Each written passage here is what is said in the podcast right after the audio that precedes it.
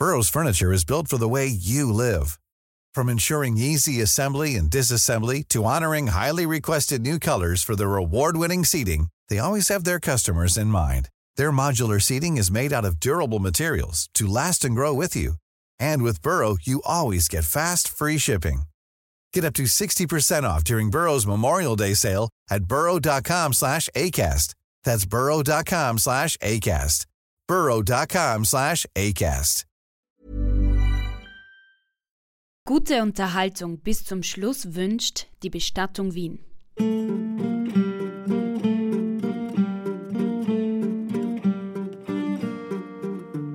Der Tod am Klo ist gar nicht so selten. Wobei es eigentlich dann eher ein schöner Tod ist. Nicht? Ist der Sensenmann für dich als Künstler womöglich sowas wie eine Art Muse sogar? Ich habe den Ausdruck Quiqui sehr gern, weil ein Wort für die letzten Dinge, das eine solche Leichtigkeit hat. Das ist schön.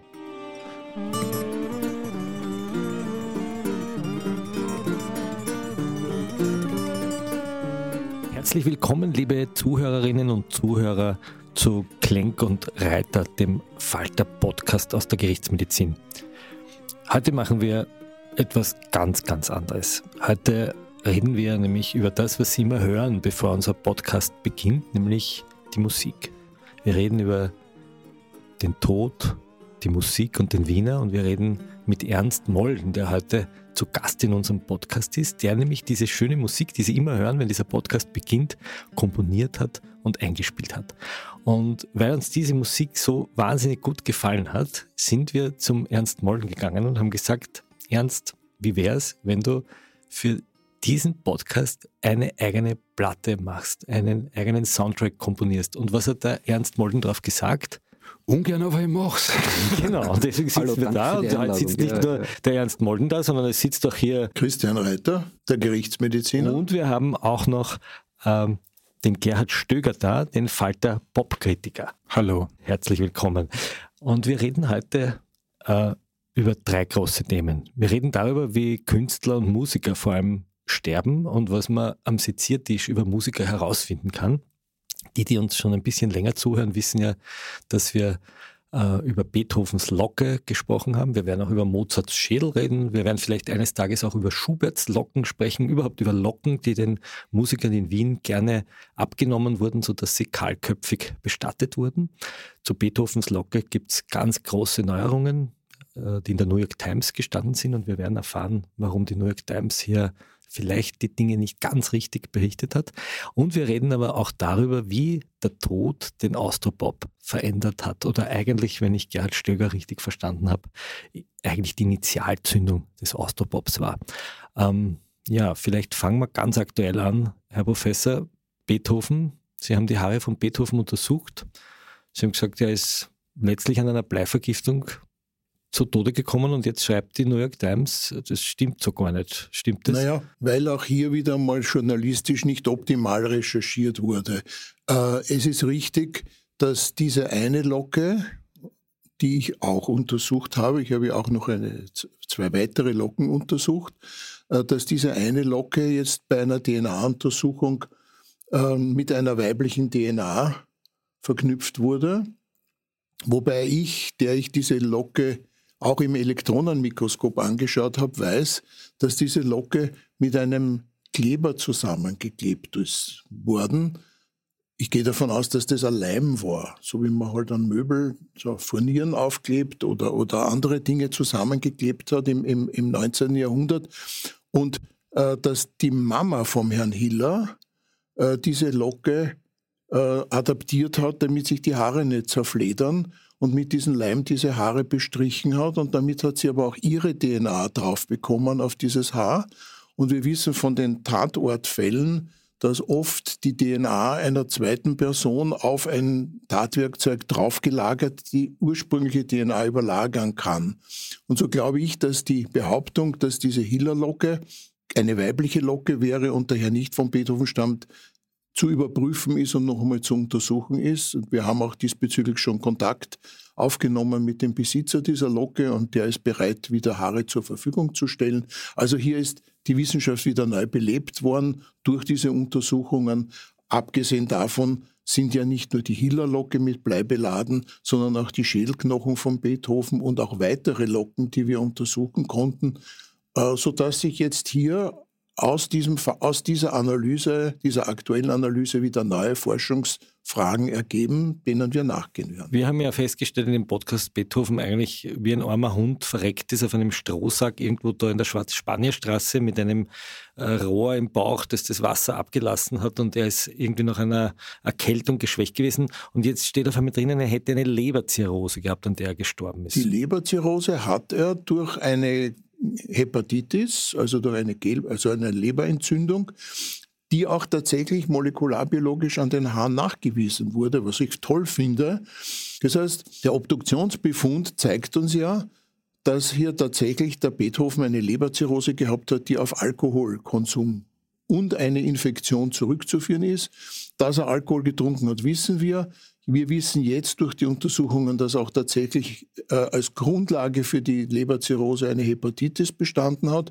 Und wenn es stimmt, dass tatsächlich dieses Blei, das ihm medizinisch verabreicht wurde, eine Rolle gespielt hat, dann kann diese Bleiverabreichung den Sterbevorgang, nämlich das Kaputtgehen der Leber, massiv beschleunigt haben. Das heißt, das, diese Bleipaste, die man ihm da draufgeschmiert hat auf den Bauch, um die Wunde zu verschließen, war möglicherweise der letzte. Der letzte Anstoß, diese Leber zum Kippen zu bringen. Kommen wir zum eigentlichen Thema. Der sterbende Künstler, der sterbende Musiker. Was wissen wir eigentlich über Musiker, die sterben? Naja, ich habe leider Gottes auch Künstler schon sezieren müssen. Und äh, da fällt schon auf, dass es hier bestimmte Gruppierungen gibt. Die einen sterben nicht so selten an Überlastung ihrer körperlichen und psychischen Fähigkeiten. Die Gesellschaft erwartet von den Künstlern, die ja in der Regel feinfühligere Menschen sind als vielleicht der Durchschnittsbürger, daher sind sie auch empfänglicher für interessante Eingebungen und Reize, diese Leute werden aber ständig gefordert, Leistung zu erbringen. Das werden wir auch in unseren Berufen.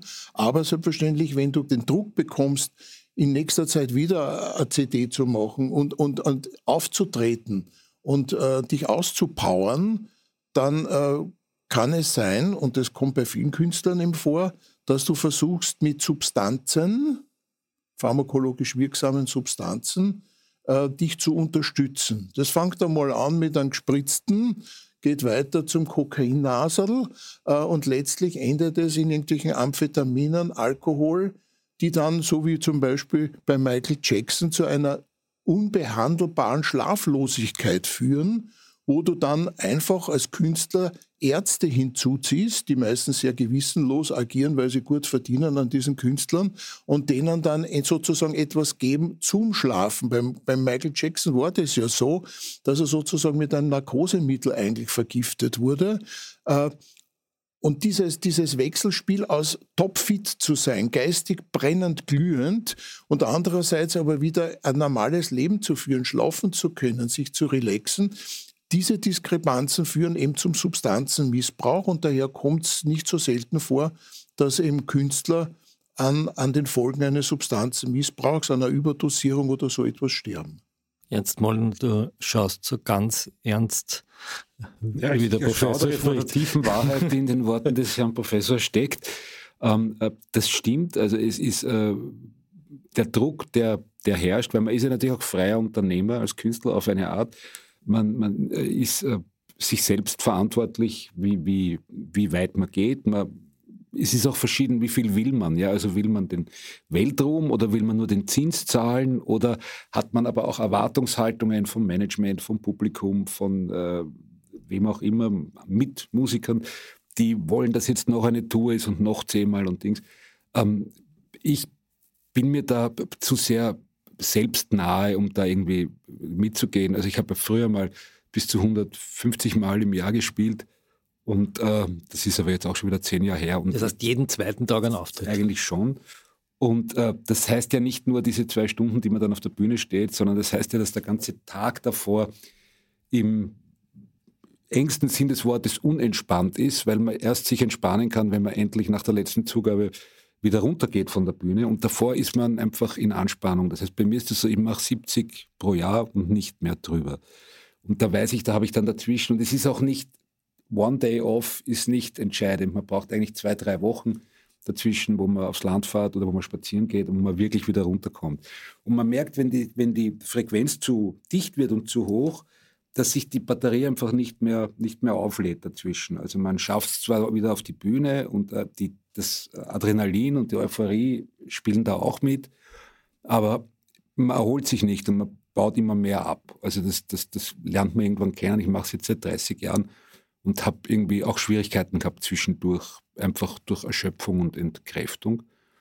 Habe aber Gott sei Dank nie zu den, zu den äh, gewissen vom Herrn Professor angesprochenen Pulverln gegriffen, bei denen das dann endet, weil ich die Generation meines Vaters erlebt habe, die relativ freihändig in den frühen 60ern, späten 50er Jahren in der Früh ein Kaptagon zum Aufwachen und am Abend ein, ein Valium zum Einschlafen gekriegt Das Kaptagon haben. muss man kurz erklären für die ein, Jüngeren. Ein Aufputschmittel, glaube ich, äh, kann man das sagen. Ja. ja. Also das, was dann zum Beispiel der Johnny Cash mit seinen, mit seinen Amphetaminen gemacht hat, wo er also immer mindestens 200 im Gitarrenkoffer drinnen haben musste, um sich auf Tour zu trauen. Und zum Schluss hat dieser 1,85 Meter große Mann, glaube ich, 58 äh, Kilo gewogen am Ende seiner Sucht, von der Gott sei Dank runterkommen ist, aber irreparabel runterkommen ist. Also er hat ein Nervenproblem. Das Gehirn, das Gehirn hält es ja auf Dauer nicht aus und baut ab und die Leistung nimmt ab, also künstlerische Leistung nimmt ab. Und das ist selbstverständlich ein Teufelskreis, weil man ja dann umso mehr sich bemüht, noch dieses, dieses Niveau zu halten. Und dann kommt noch etwas dazu, dass selbstverständlich Künstler, das sehen die Leute draußen ja nicht, auch ein Privatleben haben.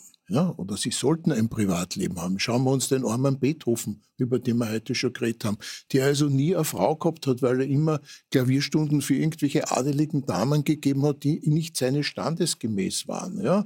Auch der Mozart war nicht ganz so unproblematisch, was sein Privatleben betroffen hat, weil er einfach ständig auf Tour war, ständig Konzerte gemacht hat.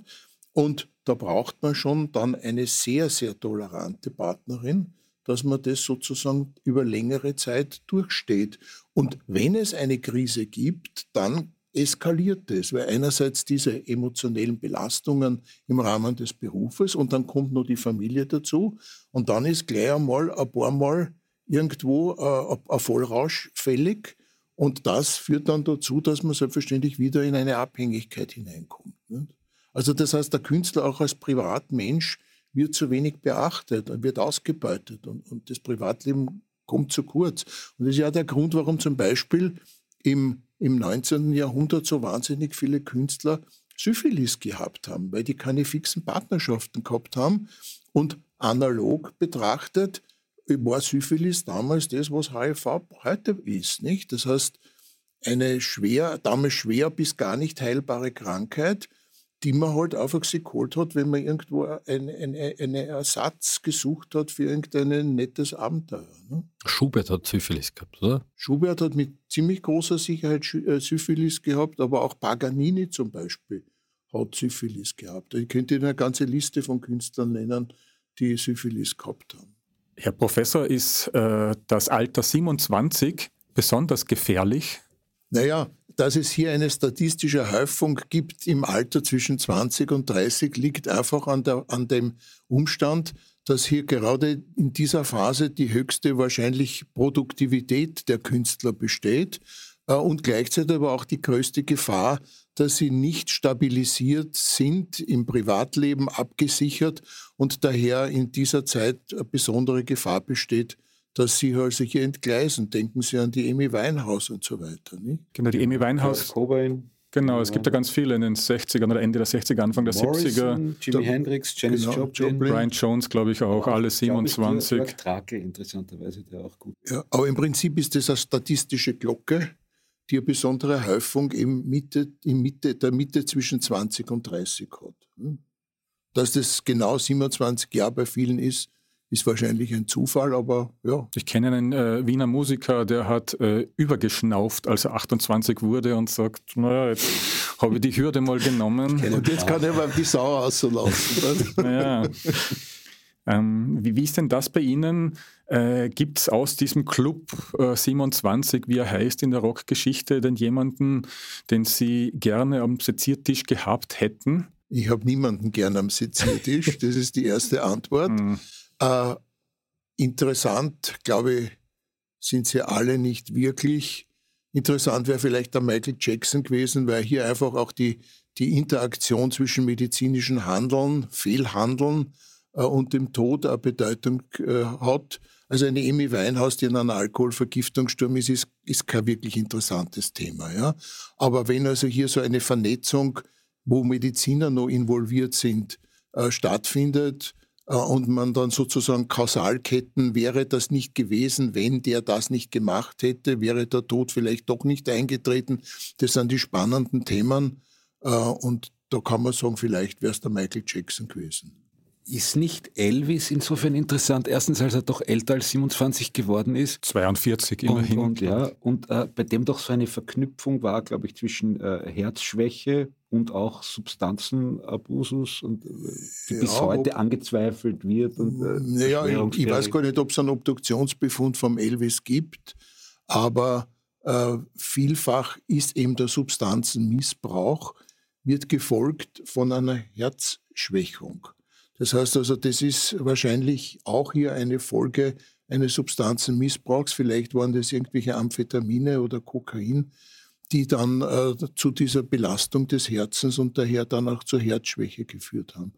Äh, auch interessant, wie stehen die Dinge in welcher Relation zueinander? Es ist ja nie selten, es ist ganz selten etwas so monokausal wie bei der Amy Weinhaus. Ne? Man sagt, hätte nicht so viel trunken, war es nicht gestorben. Weil meistens sind die Leute dann schon durch den chronischen Missbrauch vorerkrankt und dann kommt noch was dazu. Oft ist die Dosis gar nicht mehr dann so groß, sodass man sich dann wieder sagen kann, naja, aber die Dosis ist ja gar nicht so überwältigend. Ja, aber weil er so entsprechend krank schon war, hat die diese Dosis dann doch zum Tod geführt. Das ist so wie beim Beethoven mit der Leberzirrhose, mit dem Blei und der Hepatitis. Das ist ein Multi- faktorielles Geschehen meistens. Elvis kommt ja noch dazu, dass er äh, am Häusl gestorben ist. Also kann das sein, dass das eine letzte Anstrengung war, die er. Ja, es gibt schon Todesursachen, die am Klo, also gerade beim Pressen zum Beispiel, ähm, eine Belastung des Organismus darstellen und daher dann der Tod am Klo ist gar nicht so selten. Wobei es eigentlich dann eher schöner Tod ist, nicht? weil man stirbt dann einfach Je nachdem, ob man fertig ist. Also man ist. weiß jetzt nicht, man stirbt, also das geht einfach, also ja, also das ist immer die Frage, wie geschwind es geht und wie weit man es wahrnimmt. Ne? Also bevor man jetzt lang siechend im Bett liegt und stirbt, ist es besser, man möchte, es trifft einen sozusagen der Blitz beim... Ja, aber, aber ich glaube, dass keiner von uns sein Sterben bewusst wahrnehmen möchte. Ich glaube, dass es ganz schön ist, wenn man Schlaf. einfach... Eben, darum sage ich. Wenn, wenn jemand den Schalter umschlagt, mippt und man fällt um und ist tot und hat es nicht mitgekriegt ist, glaube ich, immer noch das Schönste. Ja, darum habe ich gemeint. ja, und daher ist das, ist kann das, sein, dass das am Klo bei bestimmten Todesursachen nicht so unangenehm Der ist. Der Tod geht uns nichts an, sagt die Epikur. Ne? Aber kommen wir äh, zu dem schönen Projekt, das wir äh, mit dem Ernst Molden gemacht haben. Diese Platte gibt es noch nicht im Handel, sondern nur bei uns im Falter Shop. Und zwar können Sie die kaufen bei faltershop.at slash Molden. Wir sagen das nicht, weil wir da einfach Schleichwerbung machen, sondern wir sagen das so deutlich, weil wir diese Platte sozusagen mit, ein bisschen mitfinanzieren oder ein bisschen mit anstoßen. Es ist ein Falter Molden-Projekt und nicht der Molden ist zu uns gekommen und hat gesagt, okay, könnt ihr Werbung machen für unsere Platte, sondern wir sind zum Molden gekommen und haben gesagt, mach eine Platte für uns. Das ist vielleicht was Neues mit Medien. Ähm, die Platte heißt Mördernummern und worum geht es da?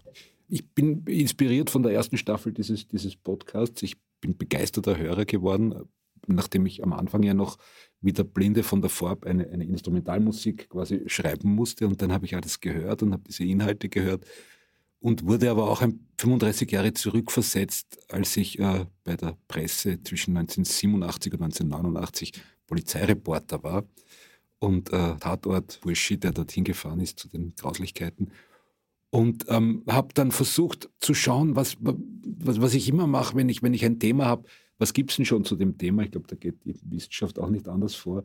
Und man findet da natürlich wahnsinnig viel. Und man findet also ein, ein weites Feld zwischen Nick Caves und seinen Mörderballads bis zu, äh, das liegt hier am Tisch, beim Gerhard Stöger, äh, Helmut Gwaltingers Moritaten. Ähm, und es ist halt so, dass der, der Mord oder der gewaltsame Tod ist ein, ein Alltime-Seller im Song, wie überhaupt in der Kunst und überhaupt in der Literatur. Das fängt bei der Bibel schon an, wo zuerst der Sex stattfindet und am Baum der Erkenntnis und dann gleich der Mord oder Totschlag, äh, kein tötet Abel.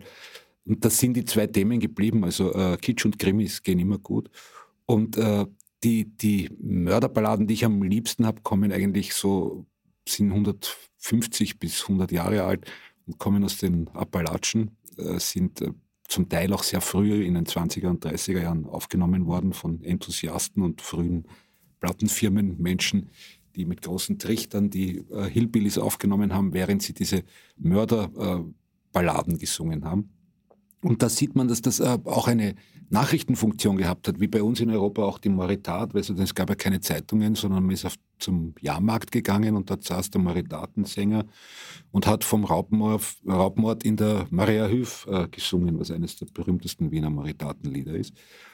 Und äh, meine Songs haben jetzt so ein bisschen diese äh, Funktion äh, behalten, dass sie von Fällen die mir nahegegangen sind, die, von denen ich gehört, gelesen, äh, erfahren habe, berichten. Aber auch, es sind auch äh, sehr traurige Lieder dabei, die ein bisschen das äh, entzaubern, was ja in der, in der Gaunerliteratur oft auch als romantisch und äh, lustig da und was für ein Kerl der Räuberhauptmann Grasel nicht war.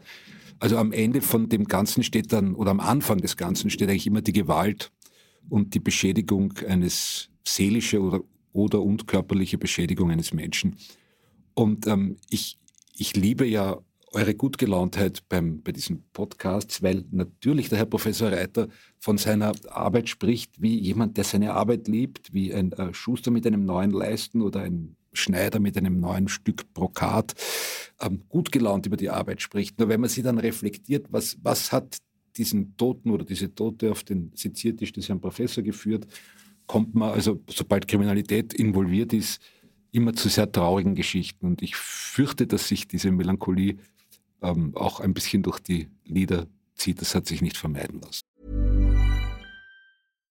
One size fits all seems like a good idea for clothes until you try them on. Same goes for healthcare. That's why United Healthcare offers flexible, budget friendly coverage for medical, vision, dental, and more. Learn more at uh1.com. Jetzt hast du uns neugierig gemacht. Jetzt wollen wir auch eins hören, Ernst. Bitte. Schöne, schöne Appalachienballade. Heißt im Original Delia. Ich habe es übersetzt, aber Delia ist so ein seltener Vorname bei uns. Jetzt habe ich Jessica gemacht. Von Johnny Cash bis Bob Dylan haben das alle gesungen. Jessica, Jessica, Jessie, hör mal zu.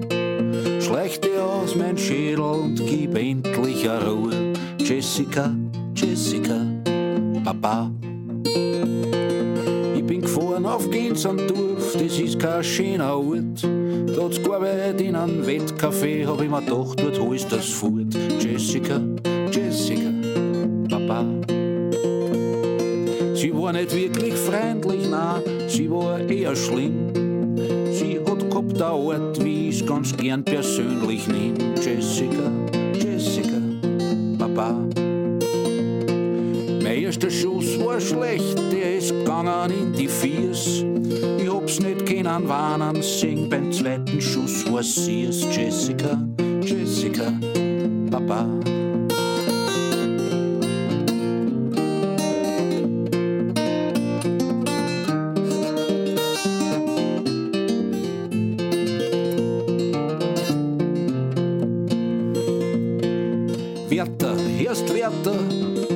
Das Valium geschwind, weil in dieser Zelle auch noch Jessys Schreie sind. Jessica, Jessica, Papa. Und ist deine Freundin schwierig, wirst schon langsam miert. Bring was her, ich schilder ihr, was mit der Jessie so alles passiert. Jessica,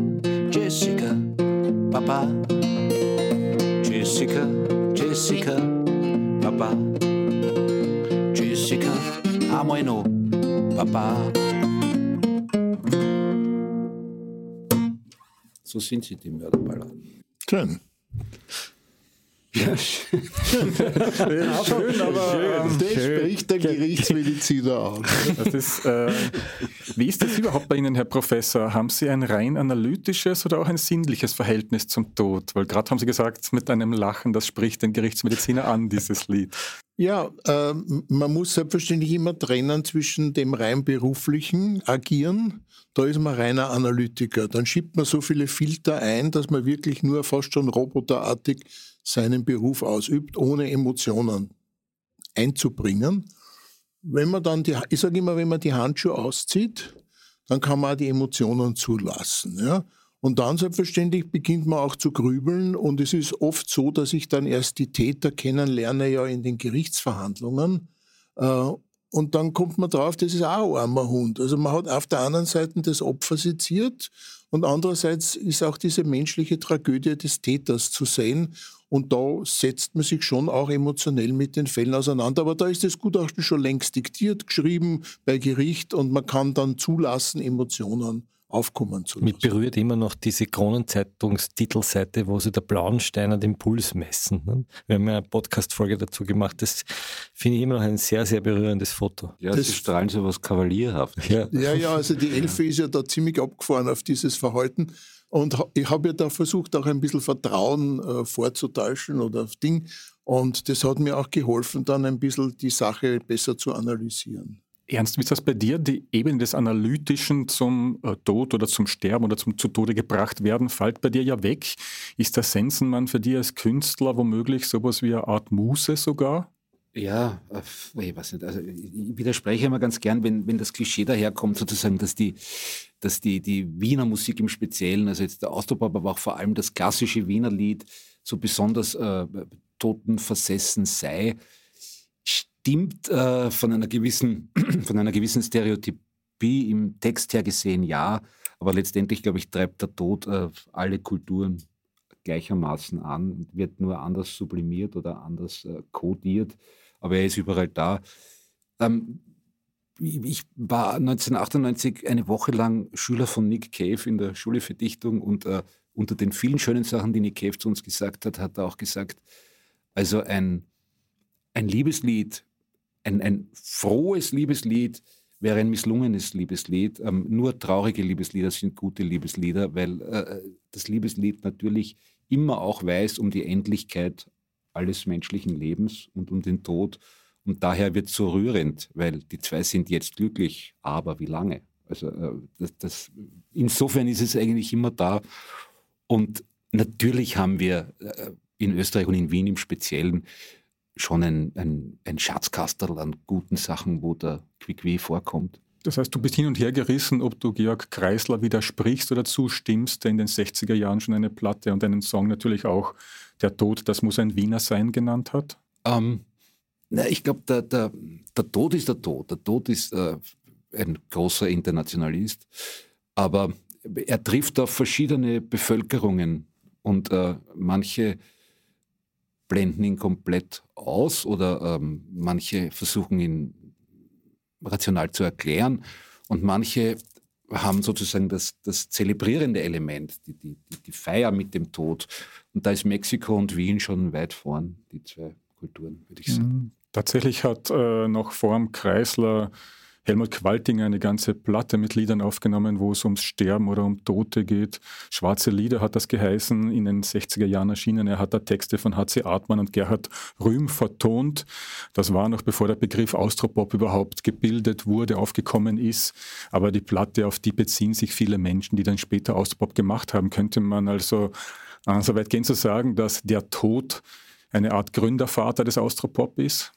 Ähm, das glaube ich schon. Also ich glaube auch, dass jetzt, wenn wir, wenn wir jetzt den klassischen Austropop, also so sozusagen 1970 FF betrachten mit wahrscheinlich dann doch dem Hofer von Wolfgang Ambros als äh, Leuchtturm am Anfang, wo auch diese Sterberei das erste Mal so offen äh, ausgesprochen und beschrieben wurde, war, glaube ich, 1970 der Austropop auch eine Reaktion auf das äh, verlogen heitere Österreich der Wirtschaftswunderjahre, wo man sozusagen den Steirerhut getragen und nicht über den Tod gesprochen hat.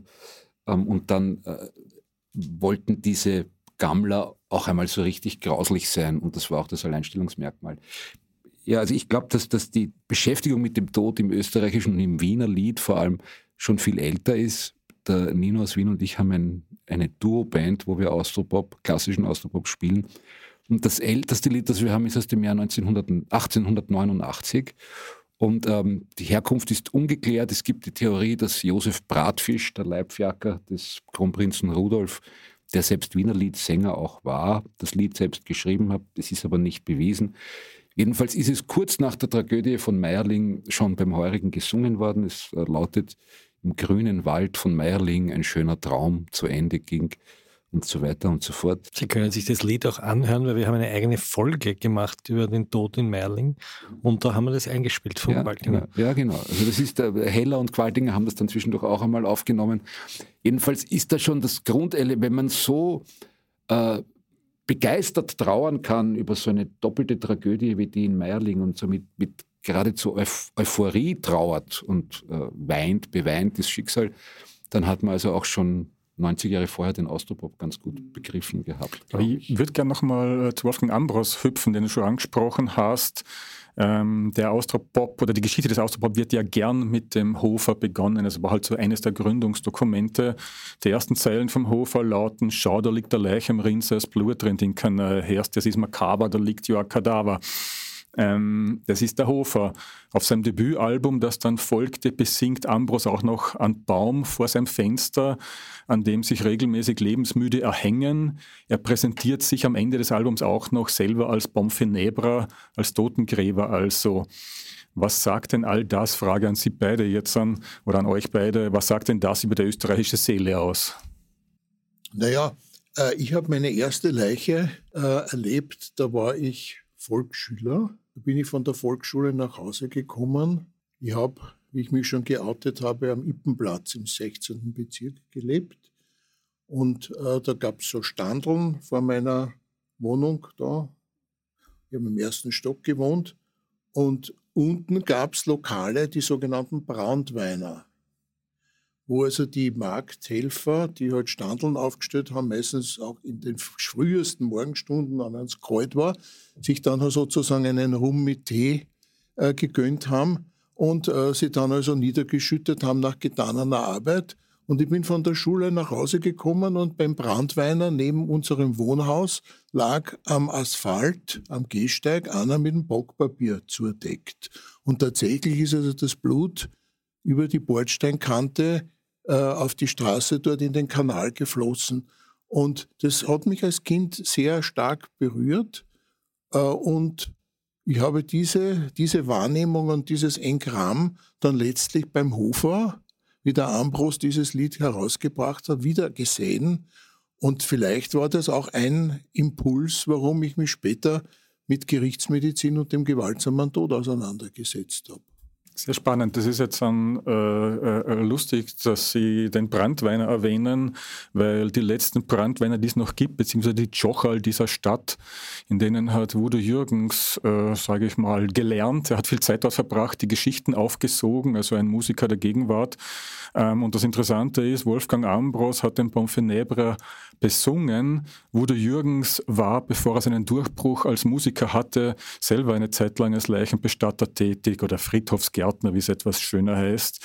Ähm, auch auf die Gefahr hin, dass ich mich jetzt wiederhole, ist das österreichische Musikschaffen doch stärker dem Jenseits verhaftet als jenes in anderen Ländern?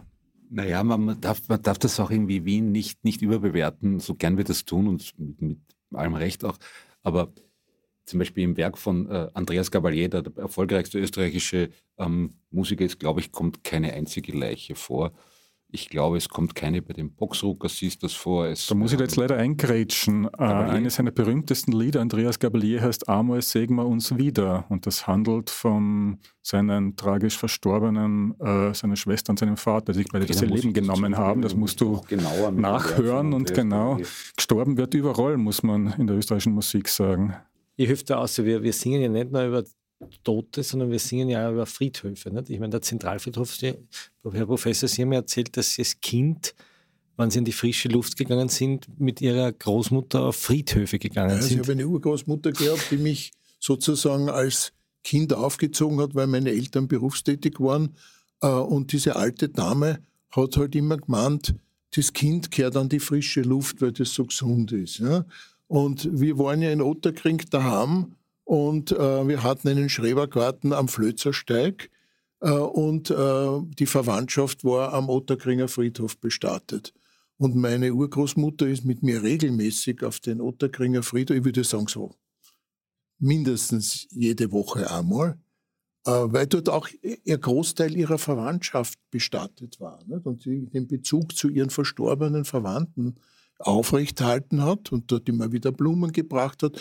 Und mir als kleines Kind im Vorschulalter haben immer diese schön glänzenden äh, Grabsteine und Grabplatten so fasziniert. Und ich habe dann mit meinen Matchbox-Autos, Sie wissen ja, diese Grabplatten sind ja leicht konisch seitlich abfallend. Und da bin ich dann mit meinen Matchbox-Autos und während ich dann mit den Matchbox-Autos auf diesen Grabsteinen gespielt habe, hat meine Großmutter, Urgroßmutter mir erzählt, da drinnen liegt die Tante Annie und so weiter. Und ich habe mir immer gedacht, wie schaut die Tante Anne da unter dieser Steinplatte? Wie, wie liegt die da drinnen? Wie ist das wie das Schneewittchen im Glassarg oder so? Also kindliche Fantasien. Und das hat mich wahnsinnig geistig angeregt. Ich frage, wie schaut es da unten aus? Was ist da unten los? Und ich muss auch gestehen, später in meiner Obduktionstätigkeit waren für mich Exhumierungen also das sozusagen Ausgraben von Verstorbenen, um Befunde zu erheben. Eines der spannendsten und faszinierendsten Dinge, weil man das nicht vorhersehen kann, was einem da erwartet. Also Exhumieren stammt, die, die Liebe zum Exhumieren stammt wahrscheinlich aus meiner frühen Kindheit. Und Zentralfriedhof ist Stimmung. Ne? Eigentlich schön, das Wiederauferstehen. Das finde ich ein super Bild, dass sie mit den Matchbox-Autos äh, auf der Grabplatte spielen, weil der Tod im österreichischen Pop teilweise auch sehr lustvoll, geradezu ausgelassen besungen wird. Das bekannteste Beispiel ist Es lebe der Zentralfriedhof, wieder von Ambros. Metaphorisch wird er besungen, bei Voodoo Jürgens in Heute graben wir Tode aus. Warum ist es so, dass uns derartige Lieder so massiv ansprechen und nicht irritieren, wenn man quasi Party macht mit dem Tod, der Knochenmann mit der Sensen winkt auf der Party und so weiter? Ich habe das Gefühl, dass man natürlich, wenn man Sachen benennt und wenn man sie ausspricht und wenn man sie gar heraussingt, äh, verlieren sie natürlich ein bisschen was von, dem, äh, von diesem Schrecken, den sie als unausgesprochene, als Angst im Inneren, dass man irgendwann wird man sterben müssen, wenn man eh weiß, dass man stirbt und weil man dauernd drüber singt, ist es vielleicht erschreckend kleiner. Also es gibt ja das klassische Wiener Lied, ist ja immer so aufgebaut, ähm, dass die erste Strophe, ich weiß nicht, ich mache jetzt ein blödes Beispiel, die, die Himmelwiese beschreibt. Ähm, die zweite Strophe wendet sich in die, nostalgisch in die Vergangenheit und äh, behauptet, dass die Himmelwiese vor 40 Jahren noch viel schöner war, als sie jetzt ist. Und die dritte Strophe spricht die Bitte aus, dass wenn der Sänger einmal gestorben ist, er auf der Himmelwiese eingegraben sein möchte. Also das irgendwie finden diese Lieder immer wieder dorthin. Also man hatte auch den Ludwig Hirsch zum Beispiel, der, der also wirklich äh, fast noch radikaler als der, als der Ambros, weil da beim Ambros ist das ja jetzt abgesehen einmal von heute 3 Meham oder so, ja oft auch auf einer heiter kabarettistischen Ebene wie der Zentralfriedhof. Und beim Hirsch ist diese Todessehnsucht schon sehr immanent auch einfach in, ihm als Person. Und das kommt großer schwarzer Vogel und hol mich äh, auszusprechen und zu singen und auch noch so zu einer Hymne eigentlich, einer langsamen Hymne zu machen, das sagt dann schon viel aus. Also da muss man schon sehr weit gehen. Ich, ich habe noch nie ein Lied geschrieben unter meinen 300, wo ich mir wünsche, dass der Tod zu mir käme. Wie geht es Ihnen beiden? Äh, haben Sie so etwas wie ein Lieblingslied aus der Vielfalt der österreichischen Lieder, wo es ums Sterben geht? Es ist eben so, es ist die Frage, wo fängt das Lied an? Also eigentlich vom Hirsch, die Oma äh, fängt ja am Friedhof an und endet dann bei der Todesursache, nämlich beim Ersticken an den Langosch, glaube ich, irgendwie. Und dazwischen ist diese ganze Nazi-Existenz dieser Oma gezeichnet. Da ist ja der Tod fast was Tröstliches in dem Lied, weil, weil Gott sei Dank ist diese Oma schon gestorben, weil sie muss ja wirklich furchtbar gewesen sein. Aber dann halt sowas wie heute drei mich haben, ist natürlich sein Selbstmordlied, das ist wieder noch einmal was anderes. Aber das ist schon ein Mensch und dann gleich so, würde ich sagen. Sie überlegen doch, okay. und ich möchte noch dazu sagen, ja. also, ähm, das Ferkerlied, also Stötz meine Ross in Steu, ist vielleicht das poetischste, das schönste.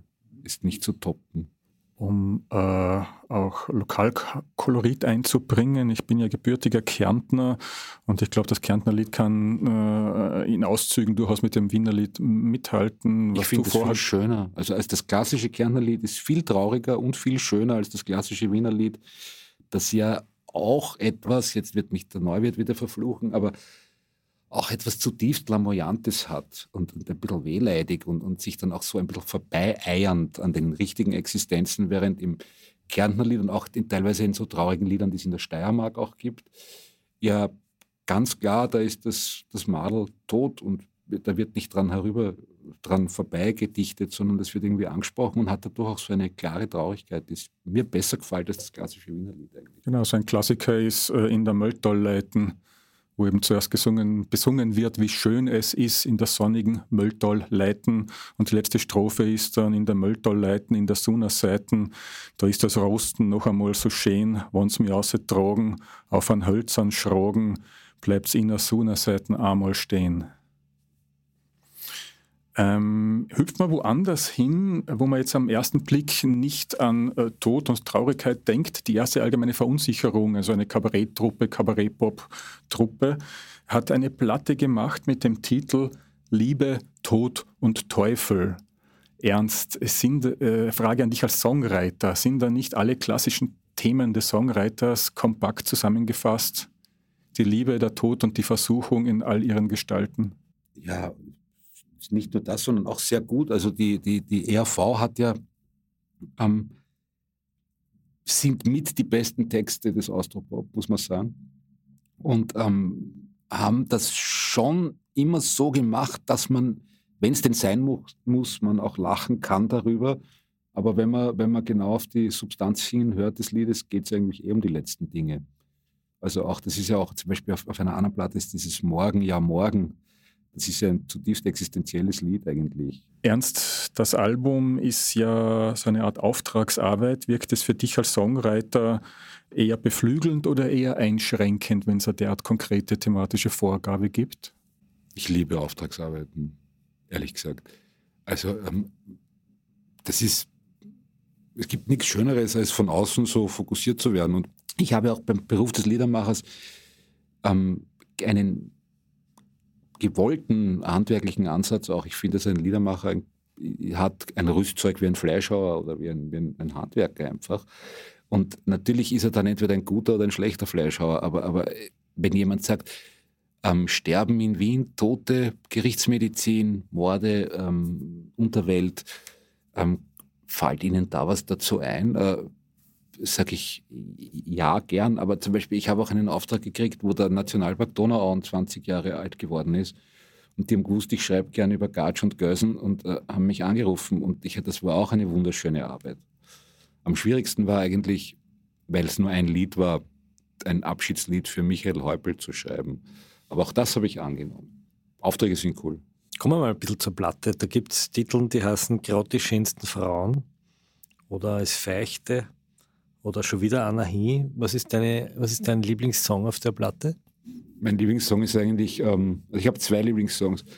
Der eine ist ähm, so an Toten kannst nichts fragen. Da habe ich, also bei zwei Liedern habe ich versucht, mich irgendwie in den Herrn Professor ein bisschen hineinzufühlen, wie es ihm, geht, also mit einem toten Menschen und einer Reihe, großen Reihe von ungelösten Fragen zunächst einmal und ähm, welches Gefühl da ist, ähm, bevor man sozusagen aufschneidet, bevor das. Kann man drei Takte Bällen, hören? Ja. Wir wollen es nicht spoilern, aber kann man da ein bisschen hineinhören? Wir wollen natürlich die Platte hier nicht verschenken. Die Leute sollen sie kaufen. Faltershop.at slash Molden. Nicht Falter.at slash Molden, Faltershop.at slash Molden.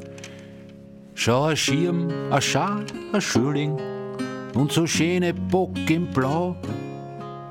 Schau, ein Hut, ein Hund, ein Hocken und dazwischen liegt der Mann.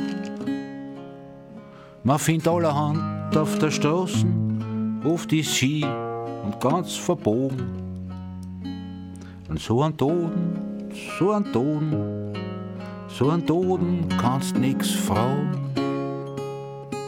Und so weiter kommen noch viele andere Fragen. Kann man Toten was fragen? Schon, oder? Ich frage, wenn ich solche Fälle untersuche, regelmäßig, ich kriege keine Antwort. Aber Äh, die Antworten muss man sich selbst geben. Aber es gibt Zugänge zu diesem Fall und durch Beobachten und durch Schlussfolgerungen kriegt man schon seine Antworten. Ich war so wahnsinnig fasziniert von dem Brotzettelfall, den Sie erzählt haben. Ich glaube, es war die zweite oder dritte Folge in der ersten Staffel, wo Sie diese leicht gefunden haben in äh, St. Valentin und mhm. sie dann hingegangen sind und sie die Asteln von den Weiden und den Mageninhalt geschlemmt und dann noch, das hat mich unglaublich fasziniert, wie sehr man eigentlich Botaniker, Zoologe, ähm, Geologe sein muss, um einen Tod zu rekonstruieren. Ich würde mich daher auch so gerne als Physikus bezeichnen, weil ein Physikus ist der, der sich der Naturgesetze bedient und man muss als Gerichtsmediziner alles, was einem zur Verfügung steht, nützen, um Informationen zu gewinnen. Gab es wirklich die Physikusse? Ne? Die ja, das war früher die, die Bezeichnung für den Amtsarzt. Ja. Aber es ist ein sehr schöner Begriff, der nicht mehr heute verwendet wird. Ähm, das Wienerische ist wie das Kärntnerische, überhaupt die österreichischen Dialekte sind kreative Sprachen. Äh, nicht zufällig singt der Ernst bevorzugt seit vielen Jahren im Wienerischen, obwohl er Hochdeutsch begonnen hat. Was ist denn von Ihnen beiden das liebste Synonym für den Tod? Der Gagerl. Kennen Sie das nicht? Nein. Der Gagerl. Da lerne ich was. Was ist? Ja, wie kommt es zu dem? Das aber, der Gagerl. Wobei man sich die Frage stellt, woher kommt der Begriff? Vielleicht hat das etwas mit dem Gacken zu tun, weil ja auch beim Tod manche Leute sich ihn anmachen. Nicht? Das könnte der Gagerl sein. Ich, ich habe den Ausdruck Quiqui sehr gern, weil der Quiqui ja sowas fast kindlich Fröhliches wie ein bunter Ball, ein Wort für äh, die letzten Dinge, das eine solche Leichtigkeit hat. Das ist schön. Wird aber wie auch der Gagerl nur noch selten benutzt. Aber auf äh, Umwege sind wir jetzt wieder bei Elvis Presley fast gelandet. Eine andere, der am Häusl gestorben ist, ne? äh, eine andere Größe oder zwei Größen versammelt. Ähm, am Ende von Nick Caves Album Murder Ballads steht ein Lied von Bob Dylan, hoffnungsfroh interpretiert und obendrein noch mit vielen illustren Gästen gesungen, nämlich das Lied Death is not the end. Wie sehen Sie beide das denn mit dem Ende und mit dem Tod? Ist es dann vorbei? Ist es das nicht? Ja, das ist das To be and not to be. Ja? Sein oder nicht sein. In dem Moment, wo ich nicht mehr bin, bin ich nicht mehr. Und so wie ich mich nicht erinnern kann, was vor meiner Zeugung war, so kann ich mich aus meiner Sicht nicht daran erinnern, was nach meinem Tod ist. Das ist das, was der Epikur gesagt hat. Äh, mein Sohn hat einmal ein schönes altes Foto entdeckt, ein Schwarz-Weiß-Foto, und hat mich gefragt, Papa, warst du da schon geboren oder warst du da noch tot? Und seit diesem Satz bin ich wahnsinnig beruhigt und denke mir, das Sterben kann eigentlich nicht schlimm sein, weil es gab eine ganz lange Phase, da war ich noch tot.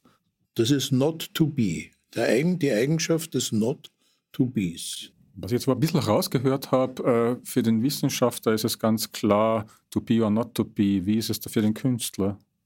Na schau, ich, ich nehme jeden Tröstungsansatz dankbar an. Ja, also wenn, wenn, ob, ob mir jetzt der, der, buddhistische äh, Meister sagt, irgendwie von der Wiedergeburt spricht oder, oder vom Nirvana spricht oder ob die äh, Katholen mir ein, ein Haferl und ein Wolkerl anbieten, das sind schöne Bilder, aber ich verlasse mich lieber nicht drauf und denke mir, in der Zeit, wo ich evidentermaßen am Leben bin, versuche ich viel Spaß zu haben eigentlich und viel, viel äh, das Leben sehr dicht zu genießen.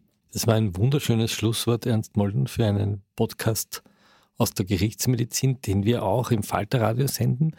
Professor Reiter, danke fürs Kommen. Ernst Molden, danke fürs Kommen, Spielen, Komponieren.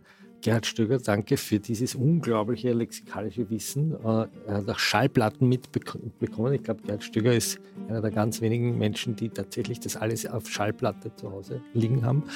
Ähm, Miriam Hübel hat Regie und Ton gemacht. Danke fürs Dasein, fürs Zuhören. Ähm, am 7. April beginnt die zweite Staffel von Klenk und Reiter. Wir haben wieder ganz viele Fälle besprochen, historische und lustige und ernste und todtraurige. Und dazu wird es in jeder Staffel ein Lied von Ernst Molden geben, das man am Ende sich anhören kann. Und jetzt mache ich noch einmal ganz penetrant Werbung, nehmen Sie sich ein Falter-Abo, abo.falter.at und kaufen Sie sich die Platte vom Ernst Molden, die gibt es nur im Falter-Shop, zumindest jetzt in den nächsten Wochen, faltershop.at slash Molden. Danke fürs Zuhören, danke fürs Dabeisein, bleiben Sie am Leben.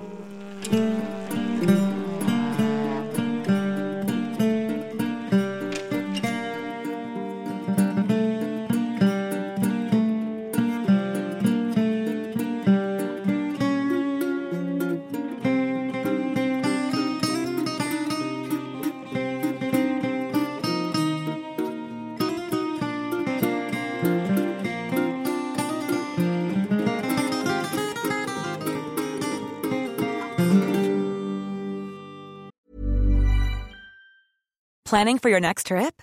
Elevate your travel style with Quince. Quince has all the jet setting essentials you'll want for your next getaway, like European linen, premium luggage options, buttery soft Italian leather bags, and so much more. And is all priced at 50 to 80% less than similar brands. Plus, Quince only works with factories that use safe and ethical manufacturing practices. Pack your bags with high-quality essentials you'll be wearing for vacations to come with Quince. Go to quince.com slash pack for free shipping and 365-day returns.